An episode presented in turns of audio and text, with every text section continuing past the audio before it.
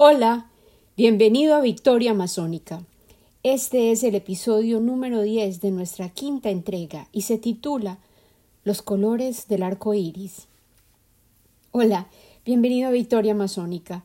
Yo soy Lina Cuartas. Acabamos de celebrar el Día de la Madre y le rendí honor a la Madre Tierra en el episodio anterior, especialmente a la manera en que ella logra recuperarse cuando sus custodios piensan, ante todo, en sus necesidades y resalté dos reportajes de acciones concretas que están ocurriendo en Indonesia y en Brasil que tienen el objetivo de devolverles los derechos a sus tierras a los habitantes originales. Una amada amiga mía, fiel escucha de Victoria Masónica, me envió un homenaje visual a Tonantzin y un artículo publicado bajo el segmento de poesía de NPR, escrito por Isaac Almeida Saavedra y Agna el 7 de septiembre del año pasado. El artículo era acerca de un video llamado Tonantzin, nuestra madre, y está disponible en YouTube. Yo publiqué el link en nuestra página de Facebook. En el artículo escribieron Tonantzin, nuestra madre, es un llamado de la madre tierra que emerge a través de nuestros espíritus y las vibraciones sonoras de treinta voces del mundo nativo, resaltadas con imágenes y las realidades que se generan en cada corazón al conectar con esta película. Tonantzin en la lengua náhuatl significa nuestra madre y es el nombre que le otorgamos al amante arquetipo de la madre tierra. Ella, la que todo nos da, que apoya nuestros pasos, que ha recibido tributo y veneración de parte de nuestros antepasados a través de rituales de agricultura y fertilidad. La directora del corto es Almeida Saavedra e incluye imágenes de la artista y compositora Agna Savi. Tonantzin adquiere un significado místico y propone recuperar la conexión con nuestra tierra, en momentos en los que los seres humanos explotan los recursos ansiosos de agua y tierra, avanzando, cueste lo que cueste, en una sociedad que se debate entre el materialismo y la superficialidad, en directa oposición a aquellos seres y pueblos que añoran reunificación, entendimiento, agricultura circular y proponen un nuevo horizonte.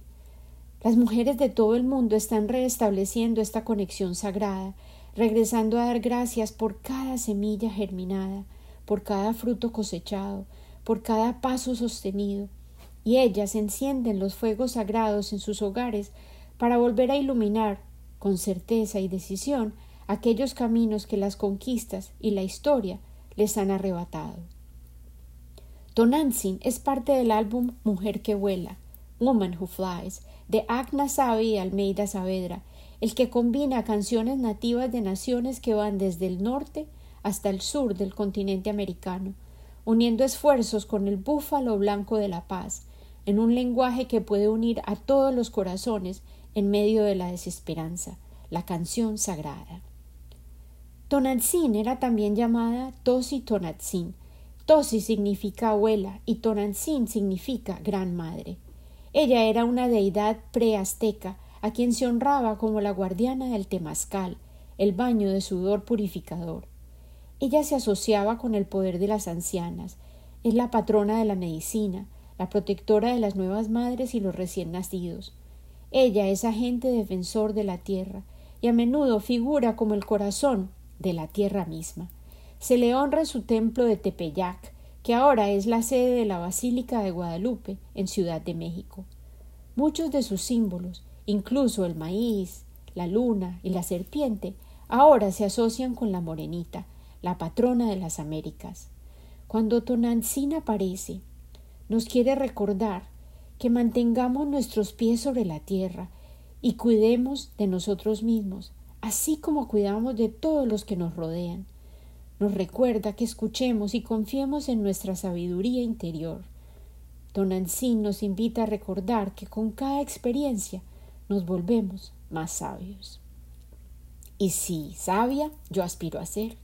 Justo hace ocho días concluí que la sabiduría no es tan solo privilegio de los mayores, He sido voluntaria para Dreamwakers, una organización que ofrece conferencias en las que diversos profesionales pueden interactuar con estudiantes de escuelas públicas de todos los Estados Unidos y hablar acerca de su carrera, el trabajo que desempeñan y su perspectiva personal acerca de su vida, y así ofrecer modelos diversos de opciones vocacionales a los estudiantes. El miércoles pasado interactué con un grupo de estudiantes de cuarto de primaria del Hudson Arts and Science Charter Middle School y con su profesora, Ashley Pérez, en New Jersey. Estos jóvenes eran entusiastas y su curiosidad era contagiosa. Me recordaron la sensibilidad y el afecto que esta generación tiene por nuestro mundo. La semana anterior, en Washington, D.C., tuve la oportunidad de visitar el Museo Chinoamericano y había una exhibición especial en el tercer piso y se quedó conmigo por ser una prueba concreta de la ansiedad que nuestros jóvenes sienten sobre nuestra situación global, pero sus creaciones también estaban llenas de esperanza y me llenaron de asombro. El arte había sido creado como respuesta a una convocación, un concurso que tuvo lugar en el año 2022 llamado La competencia de arte y preguntaba ¿Cómo será nuestro medio ambiente en 25 años? La exhibición tenía las obras ganadoras. Más de 300 estudiantes de los Estados Unidos, Hong Kong, Taiwán y China continental participaron en el concurso. Cada uno representaba su visión particular del futuro de nuestro planeta. Este era el tercer evento de arte colaborativo entre el Museo Chino-Americano y la Galería CCACC, cuyo fin es incentivar la creatividad, la expresión artística y el intercambio cultural entre los estudiantes de Estados Unidos y China. Jackie Wu ganó el primer lugar con Armonía y Civilización. Cursa cuarto grado en la Escuela de Arte de Shoyan en Shenzhen, China.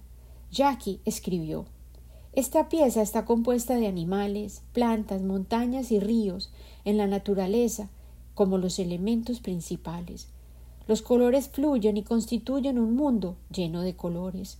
Verde, azul y amarillo se integran al medio urbano para expresar la formación y el desarrollo de la civilización humana. Tal como todos sabemos, los seres humanos coexisten con los animales.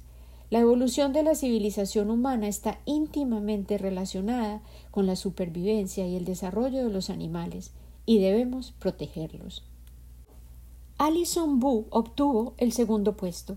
Ella cursa el sexto grado en la escuela elemental Bright Pack Oak Hill, en Maryland. Allison escribió Mi cuadro, elaborado con pintura al óleo, se titula Camino Brillante y representa la mejoría del medio ambiente. La niña, que simboliza la sociedad humana, está abriendo una puerta para dejar atrás la oscuridad de una habitación para entrar hacia la naturaleza. La habitación oscura representa los desastres naturales. Hay imágenes colgantes de los continentes con catástrofes típicas. Yo pienso que en 25 años la Tierra se convertirá en un lugar más saludable para vivir.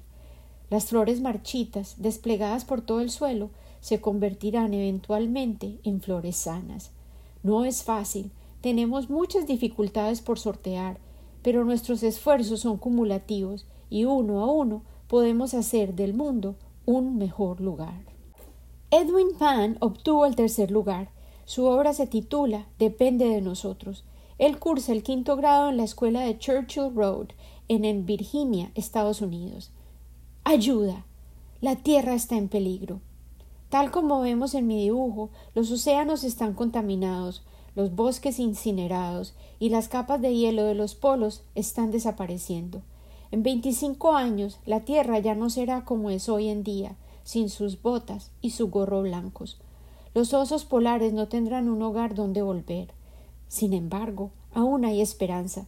Si los seres humanos se crecen para jugar con más inteligencia, podemos, potencialmente, salvar la tierra de un futuro que será insoportable ver. Janet Lee obtuvo el segundo lugar en cuanto a la categoría de escuela media. Ella cursa el octavo grado en la escuela Rachel Carson en Virginia, Estados Unidos. ¿Para dónde vamos? A medida que el plástico está volviéndose más común en cuanto a objetos de uso doméstico y cotidiano, más y más partículas plásticas están acumulándose en nuestros océanos y en nuestros depósitos de agua resultando en un fenómeno severo de contaminación plástica. El bote que hay en mi obra representa la dirección en la que estamos encaminados. Los niños que navegan el bote representan el futuro. La obra intenta comunicar cómo estamos alejándonos de un mundo con agua limpia hacia un mundo lleno de contaminación plástica. Esta creación artística puede llevar a dos desenlaces. Uno, más plástico. O dos, el plástico deja de envenenar un océano azul limpio. ¿En qué dirección crees que vamos? Margaret Zhang obtuvo una mención honorable con su obra, la cual tituló Caminos Alternativos. Ella cursa el undécimo grado en la Escuela del Condado de Orange, en California, Estados Unidos. Mi obra representa caminos alternativos de trayectoria posible para nuestro medio ambiente en 25 años. Un camino es el que, a medida que se acrecienta el progreso urbano y el desarrollo científico, nuestro mundo se vuelve aún más contaminado y lo destrozamos debido al calentamiento global. Sin embargo, este no tiene que ser nuestro destino. La niña que sostiene la sombrilla representa la juventud y la manera en que ellos serán los responsables de ejecutar la conservación y la salvación de nuestro medio ambiente. Ella protege al mundo natural del poder de la lluvia, ilustrando la responsabilidad que tenemos como seres humanos de proteger el mundo natural. Celine Fong ganó una mención honorable con la Guía para el Experto en 2050 ella cursa el undécimo grado en la Escuela Diaria del Condado de Rye, en Nueva York, Estados Unidos.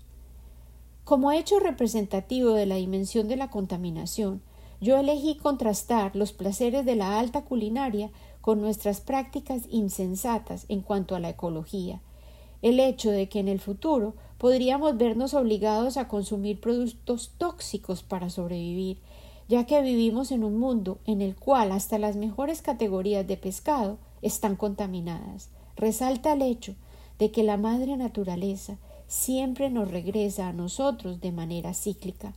Todo aquello que depositamos en nuestros ecosistemas de manera inevitable volverá a ser parte de los alimentos que consumimos. Esta podría ser nuestra realidad si no tomamos acción inmediata y modificamos las leyes promovemos la educación ambiental y protegemos la vida natural. El tiempo no se detiene. El momento de actuar es ya. Bobby Chen también obtuvo una mención honorable con aspiración. Él cursa el octavo grado en la Escuela Media Glasgow, en Luisiana, Estados Unidos. En mi obra, Aspiración, yo expresé el tema de nuestro medio ambiente 25 años más tarde, con la combinación de obras maestras populares para demostrar los alcances de la contaminación. El cuadro El mundo de Cristina está ubicado sobre la esquina inferior izquierda, donde la chica trata de escapar el mundo corrupto que ha resultado debido a la contaminación. Adicionalmente, el cuadro El sembrador está sutilmente alejándose de su mundo y regando la tierra con semillas para asegurarse que no sufriremos el destino de Cristina. Emily Lian obtuvo el tercer lugar con La naturaleza del hombre. Ella cursó el undécimo grado en la secundaria Sunset en Oregon, Estados Unidos. Yo quería visualizar la manera en que la industrialización ha destruido y continuará destruyendo la tierra. A través de la deforestación, la contaminación y otros actos perjudiciales, los seres humanos hemos irrespetado el ambiente y hemos causado daños que son casi irreversibles. Mi cuadro muestra a la naturaleza, representada como una gran figura que se derrite, fundiéndose en un paisaje exquisito, en una escena angustiosa, a medida que el desarrollo humano distorsiona el área. Han cegado los bosques y han construido barreras para poder construir ciudades que mancharán el aire con humo. La naturaleza está destrozada y afectada por estas agresiones, pero permanece indefensa. Ling Tong obtuvo el primer puesto con Pequeña Esperanza. Ella cursa el noveno grado en la secundaria de Potomac Falls, en Estados Unidos. La emisión de dióxido de carbono, la polución de las aguas, el calentamiento global, los polos que se derriten, todos estos desastres fueron causados por los seres humanos. La pequeña esperanza fue inspirada por el sufrimiento de los animales que viven en estos medios ambientes. El pez beta simboliza la vida después de 25 años de polución que resultó en que lo rodeen montañas de basura y muchas fábricas. El nivel del agua que mantiene al beta vivo es bajo, pero no se ha secado del todo. Aún existe esperanza, incluso en condiciones tan desesperadas. Actuemos ahora, reduzcamos los desechos o podremos estar en la misma situación que el pez beta. Mi respuesta ese día, al absorber todos estos testimonios artísticos, fue visceral. La magnitud de la verdad y la desesperación que expresaron todos estos jóvenes artistas en sus palabras y con sus creaciones está guardada en mis huesos y alimenta mi voz y mi compromiso con la convicción de seguir contando todas estas historias. Sin embargo, cuando escuché una de mis canciones favoritas de la fenomenal cantante argentina Mercedes Sosa, volví a recuperar mi voluntad de persistir. En su canción Solo se trata de vivir, ella persiste en recordarnos. A pesar de tanta melancolía, tanta pena, tanta herida, solo se trata de vivir. Y luego nos consuela. No puede borrarse el canto con la sangre del buen cantor. Tendrán que matar al viento que dice lucha y amor. Solo se trata de vivir. Y viviendo en Washington, también visité el Museo de la National Geographic y su colección de recuerdos me refrescó la certeza de los muchos seres humanos extraordinarios que han explorado, documentado y compartido con lectores y teleaudiencia las maravillas de nuestro mundo. Y leí desde 1888, la National Geographic ha tenido como misión periodística reportar acerca del mundo y todo lo que contiene. Esta tarea nos ha guiado nuestra organización en una trayectoria sumamente ambiciosa, proporcionando el ritmo direccional que continúa inspirándonos. Vamos más profundamente, escalamos más alturas y nos extendemos más allá para que, en las palabras de nuestro primer presidente, Gardiner Green Hubbard, podamos saber más acerca del mundo en que vivimos. La cantidad de información que estaba exhibida era francamente monumental, y a pesar de todos los exploradores, fotógrafos, escritores, científicos, fundadores y miembros, personajes y descubridores obsesivos, me decepcionó un poco no hallar mención del gigante de la Nat Geo que prometí presentarte a continuación en este episodio, el descubridor del nacimiento del río Amazonas, gran investigador y documentador del esplendor y la belleza de la Amazonía, Lauren McIntyre. Lauren McIntyre fue el protagonista de un libro escrito por Petro Popescu llamado El Amazonas nace en el cielo. Yo lo leí originalmente en español cuando era una adolescente impresionable, obsesionada con la selva, y confieso que no comprendí, en ese entonces, que la historia fascinante que Popescu narró con destreza era, de hecho, la descripción real de las aventuras que fueron vividas en la búsqueda de mi amado río Amar, el Amazonas. La historia en pleno es de locos. Los peligros, las complicaciones, los arriesgados planes y las catástrofes que vivió McIntyre durante su gesta con el propósito de hallar el lugar en que la nieve de los Andes deshiela, formando un lago, hoy llamado Lake McIntyre, el cual desciende para formar el comienzo del caudaloso Amazonas en Arequipa, Perú, no muy lejos del volcán Mismi, en realidad superan la imaginación. Yo he estado ahí, cerca al lado de McIntyre, y publicaré fotos del inolvidable lugar. Hay tanto que decir acerca de la aventura que emprendió McIntyre en 1971, cuando yo tenía tan solo dos años de edad pero llegaremos a esa historia en episodios posteriores. Por hoy te invito a leer el libro fenomenal de Petru Popescu, El Amazonas nace en el cielo. En inglés se llama El destello del Amazonas y se refiere con destello al fenómeno de comunicación no verbal, podríamos llamarla telepatía, que McIntyre logró experimentar al vivir completamente inmerso en la comunidad indígena, aceptando su concepto líquido del tiempo y el espacio, y la participación en los rituales, la vida cotidiana y la ceremonia de los mayoruna. McIntyre disolvió el juicio y el análisis remoto que los extranjeros frecuentemente establecen para poder afianzar su sensación de seguridad en la Amazonía. Las fotografías de McIntyre y los textos están inspirados por su fascinación, la aceptación y la reverencia por la Amazonía y sus magníficos habitantes de toda índole. Amazonía es la obra maestra de McIntyre, en mi opinión, y mi libro favorito sobre la selva amazónica. Es una obra de arte. Logré conseguir una copia que solía ser parte de la colección de la Biblioteca Pública de Bloomington, Illinois, y es un tesoro que contiene tanta información y sabiduría que merece ser compartido de manera urgente. Amazonía es un volumen enorme, lleno de fotografías a color de McIntyre, y fue publicado por la Fundación Sierra Club en 1991. Es realmente monumental en cuanto a perspectiva, belleza y trascendencia.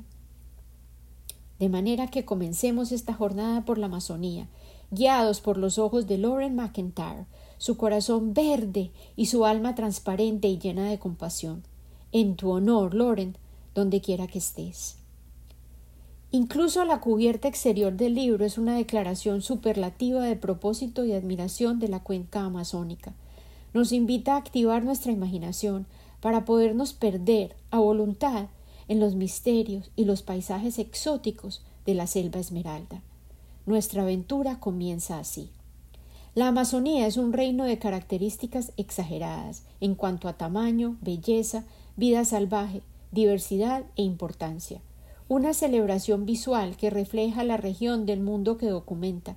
Este libro destila las experiencias de décadas dedicadas por Lauren McIntyre como el periodista más dedicado a capturar la vida salvaje de Sudamérica. La fascinación de McIntyre con la Amazonía Comenzó cuando él trabajó como navegante comercial a los 18 años en la zona, y sus aventuras siguientes allí ocurrieron durante los 50 años siguientes. McIntyre recorrió la fuente más remota del Amazonas, un lago y su montaña hermana, que llevan hoy su nombre. McIntyre vivió con tribus remotas y con los colonos invasores, para poder llegar al corazón de la selva, donde añoraba encontrarse a sí mismo Voló en pequeños aviones regionales y en helicópteros para observar la densidad del bosque y atravesar los muchos cañones que esculpen los Andes. Desafiando toda posible complicación, flotó sobre aguas blancas y lagunas serenas y no dudó en transportarse en los ferrocarriles del área. Durante el transcurso de más de media docena de reportajes para la National Geographic y Geo de Alemania, acumuló un verdadero tesoro de fotografías, de las cuales elegimos 121 joyas que adornan este libro. McIntyre se comprometió a explorar la enorme área de la Amazonía, una región que incluye territorios de ocho naciones y un sinnúmero de hábitats, de manera que pudiera entregarnos la mayor cantidad posible de sus conocimientos acerca del río y la cuenca, Lauren McIntyre organizó el libro con una estructura paralela a la del río Amazonas mismo. Desde los Andes, la enorme cordillera que está al oeste de la cuenca amazónica, se derraman aguas blancas. Desde el norte, el agua turbia y oscura del río Negro y sus tributarios de agua templada se le unen al río majestuoso aguas negras. Desde el sur llega agua azul, filtrada a través de las arenas cristalinas de las altas sierras de Brasil, y al dirigirse hacia el este para unirse al Océano Atlántico, las aguas del Amazonas son color marrón. Cada una de estas partes ofrece un retrato vívido de la vida animal y vegetal de la zona, sus culturas humanas y sus hechos históricos representativos, y al tejerlas, Lauren McIntyre son sus observaciones y recuerdos favoritos los que nos ofrecen una mirada panorámica. Las fotografías de McIntyre capturan el esplendor exótico de la Amazonía y, complementadas con los textos, profundizan la dimensión del entendimiento sobre los lugares. Las imágenes varían desde espectaculares perspectivas aéreas que revelan la inmensidad de la cuenca, pasan por composiciones artísticas que capturan el bosque nublado, hasta retratos íntimos de la gente y las criaturas en sus hábitats naturales. Hay imágenes inolvidables, como la de la cabeza de un castor con gotas de agua destellando sobre sus bigotes, o la gracia de una joven nativa reclinada en una hamaca con su mascota, un tucán. Todas estas imágenes le convocan un sentido inmediato y poderoso acerca de lo que está en juego y en peligro en la Amazonía. La selva siempre ha seducido la imaginación popular. Como resultado, la historia de la cuenca se ha oscurecido con nociones erradas acerca de su fertilidad, sus riquezas disponibles a la explotación y el carácter de sus habitantes indígenas y, sobre todo, la misión del hombre occidental de dominar la selva para su propio bien. Pero esta fascinación puede resultar también ser la clave de su salvación. Si movilizamos a miles de personas a trabajar para lograr la preservación de una tierra que en realidad tal vez nunca puedan ir a ver. El destino de la Amazonía es una cuestión de relevancia planetaria y cada una de aquellas personas que se preocupen por su bienestar se regocijarán con las imágenes y las historias de Lauren McIntyre acerca de este mundo que él amó y conoció tan profundamente. A Lauren McIntyre se le reconoció internacionalmente durante su vida como el periodista norteamericano que poseía la más extensa colección de experiencia personal en la Amazonía. Él vivió en Perú como consejero naval en la posguerra. Como cineasta y estudiante de etnología, trabajó en el Servicio de Ayuda Foránea de los Estados Unidos en Bolivia. Escribió y fotografió muchos artículos para la revista National Geographic y contribuyó a muchos de los libros de la Geographic acerca de la región. Escribió también un pequeño volumen cuya cubierta está hecha de elegante tela roja llamada Los Incas Increíbles, así como otro tomo llamado Explorando a Suramérica, con el objetivo de compartir todo su saber. Las fotografías de Lauren McIntyre aparecieron en más de 400 libros y publicaciones por todo el mundo. Él hablaba español y portugués y persistió en recorrer Suramérica como reportero freelance y concluyó la asignatura de elaborar un detallado recorrido del Brasil en 1990.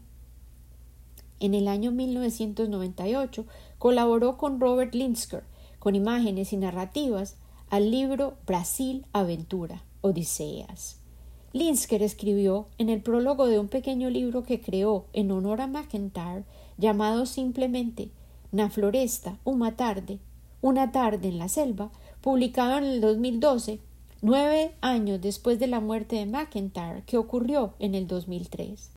Tan solo dos mil ejemplares fueron impresos de ese pequeño libro, y tuve la suerte de adquirir una para mi colección de tesoros de McIntyre. Linsker escribió sobre McIntyre. Loren amaba al Brasil y amaba a la Amazonía de manera particular y viajó hasta lugares que muy pocos brasileros pueden localizar en un mapa. A mí me impresionó su habilidad de transmitir un recuerdo, elaborándolo lentamente y con detalle, hablando por horas. Parecía que él podía ver las imágenes en su mente y tan solo compartía la narración de las escenas con quien lo escuchaba. Yo creo que la escritura de McIntyre posee ese mismo efecto hipnótico y conmovedor. En la parte introductoria de Amazonía continúa tejiéndose el hechizo. Una fascinación con la Amazonía y con las selvas en general está tan profundamente impresa en nuestra cultura que muchos amamos estos lugares casi de manera inconsciente.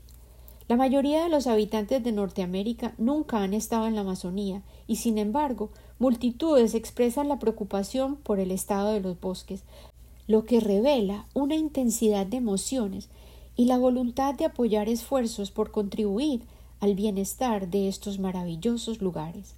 Podemos invocar estos sentimientos de manera útil si incrementamos nuestra comprensión acerca de sus particulares características y cómo y por qué están tan amenazadas. Este bellísimo libro es un buen punto de partida. Ante todo, es la belleza de la Amazonía la que nos inspira a preocuparnos por su suerte. Lauren McIntyre capturó esa belleza y la magnificó con su lente y pluma para enseñarnos acerca de los animales, las plantas, los ríos y la gente de la Amazonía, pero también nos comunicó las gradaciones de su luz, las emociones que suscita y las sombras y destellos de sus lugares, las que conoció a profundidad durante sus muchos recorridos de la cuenca. La Amazonía nunca ha sido una sola entidad. Contiene multiplicidad de paisajes, naciones, hábitats, colores, aromas, estados de ánimo y lecciones.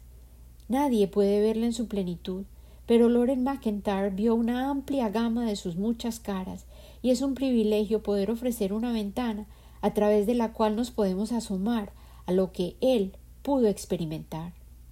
Al ver sus fotografías, la capacidad de la Amazonía para deslumbrar es innegable. También es evidente su carácter mítico. Aún hoy, quienes la visitan a menudo declaran que tan solo contar las experiencias no logra comunicar las sensaciones vividas. Parece ser necesario exagerar para poder transmitir toda la verdad. Los mitos han sido importantes en la historia del Amazonas. El nombre mismo se originó en las historias acerca de los encuentros que tuvo el explorador español Francisco de Orellana con guerreras feroces durante su recorrido en el río Amazonas en 1541. Poco tiempo después, la selva se identificó como la sede del ansiado El Dorado, que se refería al hombre cubierto de polvo de oro y a la tierra de oro puro, de la que se suponía él provenía. He aquí las semillas de dos mitos, que el Amazonas está poblada por tribus guerreras primitivas y que es un lugar de riqueza inusitada, que están en el centro de las falsedades que han resultado en nuestros esfuerzos errados por conquistar y domar a la Amazonía. El Amazonas siempre ha atraído a los aventureros, especuladores y aquellos que podían darse el lujo de soñar en grande.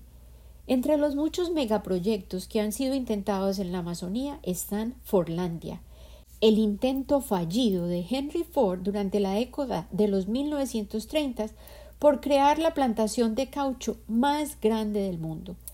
Después de perder millones de dólares en Forlandia, a Ford lo derrotaron al fin los problemas laborales y un hongo devastador de la hoja de caucho.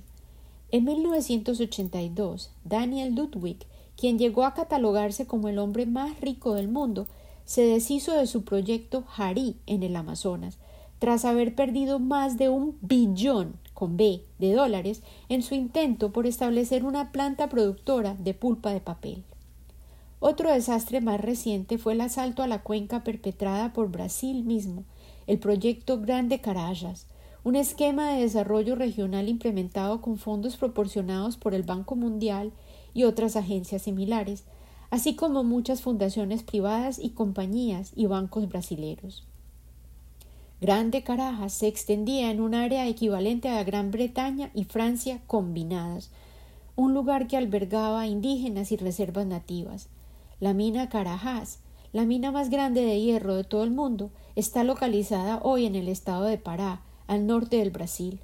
Hoy pertenece a la minera brasilera Vale y se estima que tiene depósitos, unos 7.2 billones de toneladas métricas de hierro en reservas confirmadas y posibles. Persiste en operación.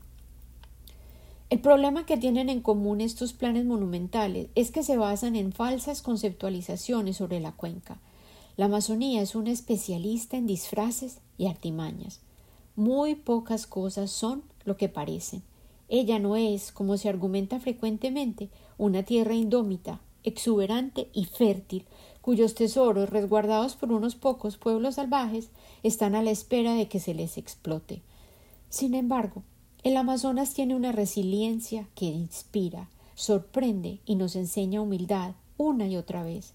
El mismo día que comencé a leer sobre la fábula real de Forlandia, encontré un artículo en la revista Wallpaper, en su edición de este mes de mayo del año 2023, en la que informaban acerca de la transformación de uno de los proyectos de Ford en una verdadera victoria amazónica, la que yo no me hubiera atrevido a crear, ni en mis sueños más descabellados.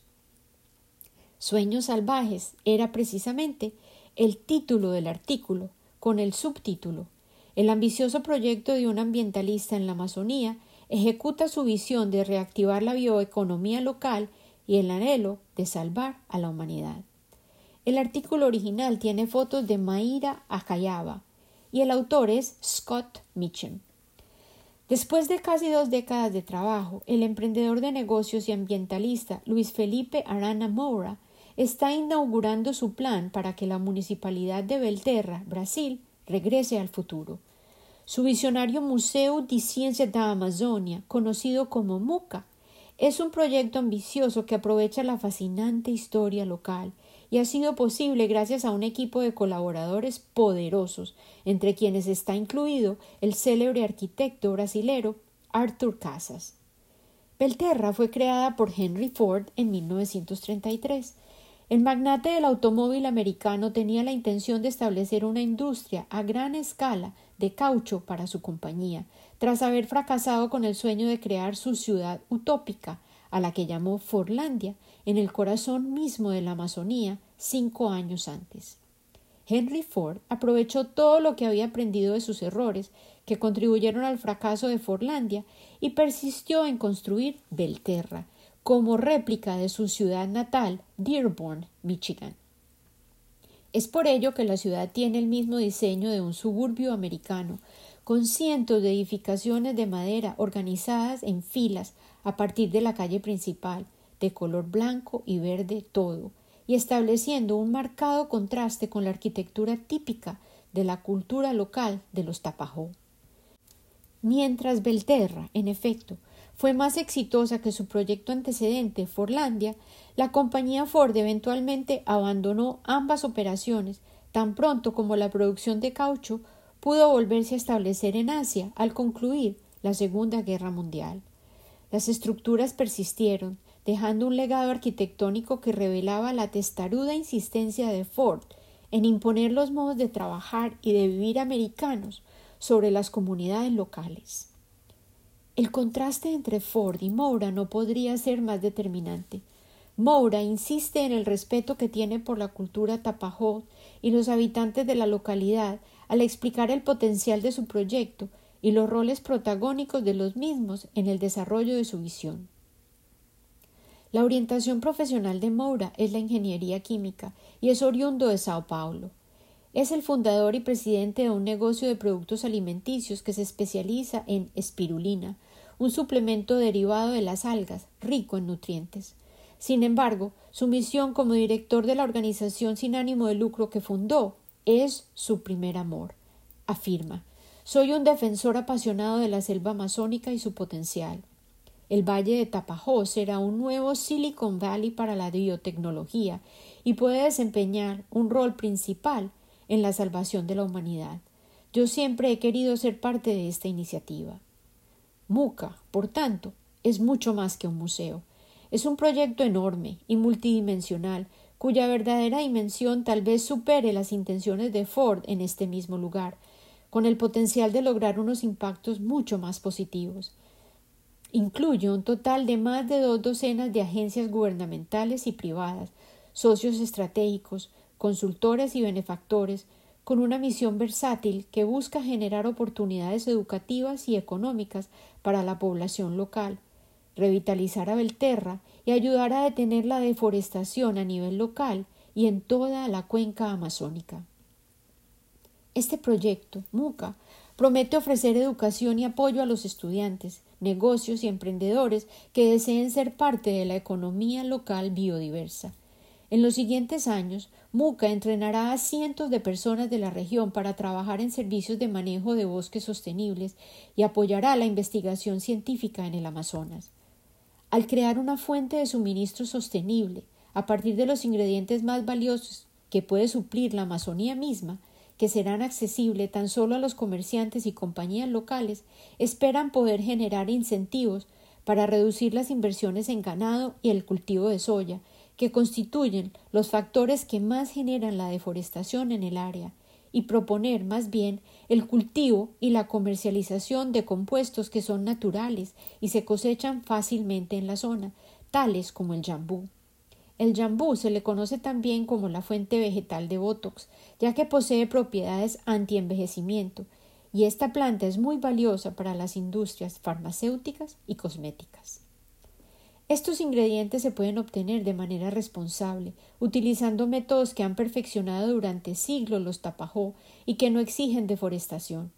Hasta ahora, el elemento faltante era la existencia de laboratorios de certificación y análisis para ceñirse a las licencias necesarias para las pequeñas industrias y los contratistas independientes, de manera que puedan obtener precios justos al venderles directamente a los consumidores. Al colaborar con la Universidad Federal del Oeste de Pará, UFOPA, MUCA le proporcionará una plataforma de apoyo creando de manera conjunta el primer laboratorio avanzado en la selva en la Amazonía. Esto agilizará la cadena de suministros y ampliará las ganancias para las entidades locales, minimizando los perjuicios al ecosistema. Previamente, el ganado de carne y la soya eran los productos que más ganancias generaban. La apuesta grande es que si se promueven opciones de incentivos y nuevas ganancias, también cambiarán las prácticas comerciales. El laboratorio también será líder en cuanto a ciencia de los alimentos, plantas y microorganismos para desarrollar nuevos productos y promover bioeconomías más sostenibles. Este también es el comienzo del uso de los protocolos de ESG, según las siglas en inglés, de estándares de gobernanza ambientales y sociales que ya están operando en otras partes del mundo. La imagen del Amazonas, que abunda para los foráneos y propios en el Brasil, es aquella de un mundo fascinante de flora y fauna, pero incómoda y desafiante debido a los mosquitos y los riesgos en cuanto a salud. Pero el Terra es diferente. En marcado contraste con otras partes del Amazonas, esta área carece de poblaciones de insectos que limitan generalmente el turismo. Aquí es fácil concebir el futuro de la ciudad como un centro de cultura, educación y recreación, cuyo corazón, indudablemente, será Muca. Pero la historia trascendente aquí no es el boom del turismo ni de los atractivos de una casa de recreo en Belterra. Esta es una historia de visión y dedicación a la gente y el medio ambiente de parte de Mora y sus asociados, y una de redención y progreso para una ciudad que había sido abandonada por años, para sus habitantes, su cultura y su selva, y podría tener consecuencias beneficiosas a largo plazo para el medio ambiente global. A mí, personalmente, me alegra mucho poder compartir esta intrigante victoria amazónica. Me comprometo a ir e inspeccionar a Muca con mis propios ojos. He aprendido a reaccionar con escepticismo cuando se prometen éxitos estilo Silicon Valley en ambientes que son marcadamente diversos, pero Muca definitivamente suena como una propuesta valiosa que merece visitar y documentarse. Espero regresar con más detalles acerca de su visión, su propuesta y sus ofertas en cuanto a modelo de diseño, basado en las realidades particulares de los paisajes de la Amazonía, tan variados y diversos, y las posibilidades que implementar ideas similares representaría para las comunidades y para todos nosotros. Hallé una cita que habla tan elocuentemente de Su Majestad la Selva Esmeralda y cierra esta introducción al largo romance que tuvo Loren McIntyre con la Amazonía, material que continuaremos explorando, guiados por su mano firme y a través de su lente magistral. Esta cita es del autor nigeriano Ben Okri de su libro El Camino Hambriento, publicado en 1991.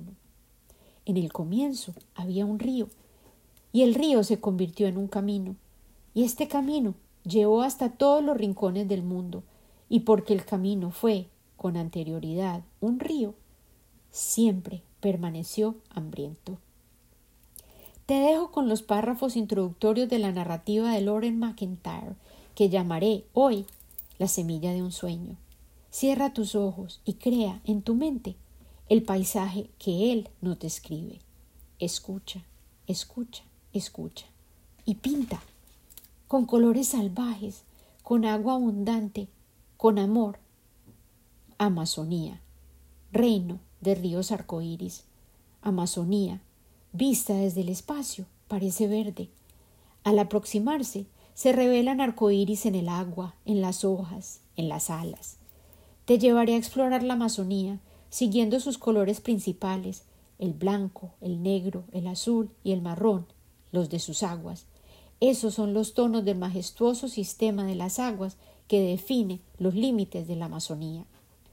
Los colores asignados no son ni exactos ni invariables, pero ofrecen una manera de organizar la confusión de montañas y llanos, bosques y sabanas, tributarios y ríos principales, y las criaturas, incluyendo a los humanos, que viven en la cuenca de la Amazonía. La región es lo suficientemente grande, casi 2.5 millones de millas cuadradas, para cubrir el rostro de la luna llena. Sostén esa idea. Permite que te llene la mente de luz, de color, de deleite. La Amazonía es lo suficientemente vasta para cubrir el rostro de la luna llena. Más de mil ríos están nombrados en mapas detallados, aunque en realidad los afluentes son incontables. Imagina los sistemas acuíferos que forman ramas, nunca acaban, se retuercen, establecen conexiones, como cintas de color negro, dorado, plata, azules, marrón. Algunos son tan pequeños que se esconden bajo los árboles, otros tan solo se revelan cuando llueve. El agua blanca cae de los cielos del oeste en forma de nieve o lluvia. Se acumula en los cerros de los Andes en la parte exterior de la cuenca y luego se derrama, creando cascadas que gradualmente pierden su transparencia al acumular el sedimento que le arrancan a las laderas. El agua negra fluye principalmente del norte, donde el río Negro y sus tributarios se oscurecen por la vegetación que actúa como hojas de té reposadas en una tetera. Al examinarse de cerca, un vaso de agua negra parece en realidad vino rojo. Existen lagos de agua negra y pantanos por toda la Amazonía. El agua azul del sur se aclara con los filtros de arena cristalina de las tierras altas del Brasil y luego al disminuirse sus corrientes. Después, al depositar en el fondo sus sedimentos, al llegar a los lagos terminales, obtiene esa misma agua aún más luz. A veces el agua azul se vuelve verde debido a las algas, o gris cuando el sol se esconde, o cuando la vegetación la esconde como un parasol, o las ceibas la protegen.